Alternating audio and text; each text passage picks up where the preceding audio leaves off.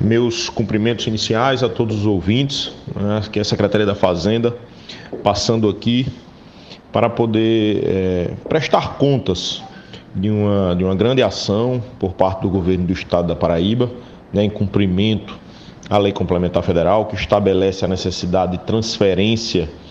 de parte do ICMS arrecadado, parte do IPVA arrecadado, né, a destinação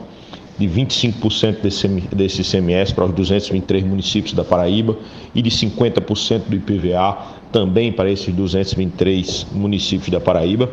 Números que chegaram em 2022 ao montante de 2,1 bilhões de reais. Exatamente foram 2,1 bilhões de reais que foram transferidos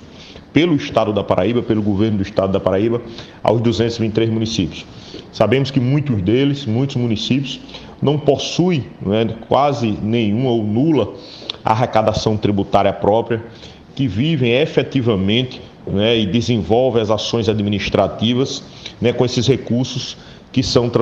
transferidos, pelo Estado. E o governo do Estado da Paraíba sempre pontualmente, semanalmente, né, autoriza que o, nosso, que o nosso Banco do Brasil efetue essas transferências exatamente para a conta dos municípios, levando em consideração né, o chamado IPM, o Índice de Participação dos Municípios, que é publicado em Diário Oficial sempre no ano anterior e oportunizado né, os senhores e senhoras prefeitos e prefeitas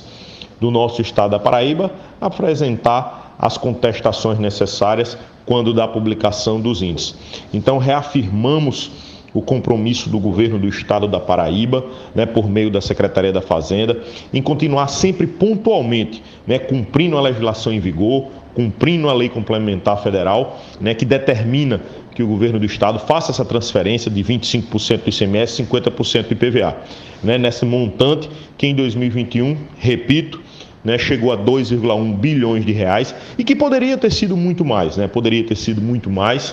se no meio do ano de 2022 nós não tivéssemos tido né, um saque desprogramado nas contas públicas dos estados da federação, quando da edição da Lei Complementar 192 e 194, né, no meio do exercício fiscal, no meio de um planejamento orçamentário, né, o Congresso Nacional lançou mão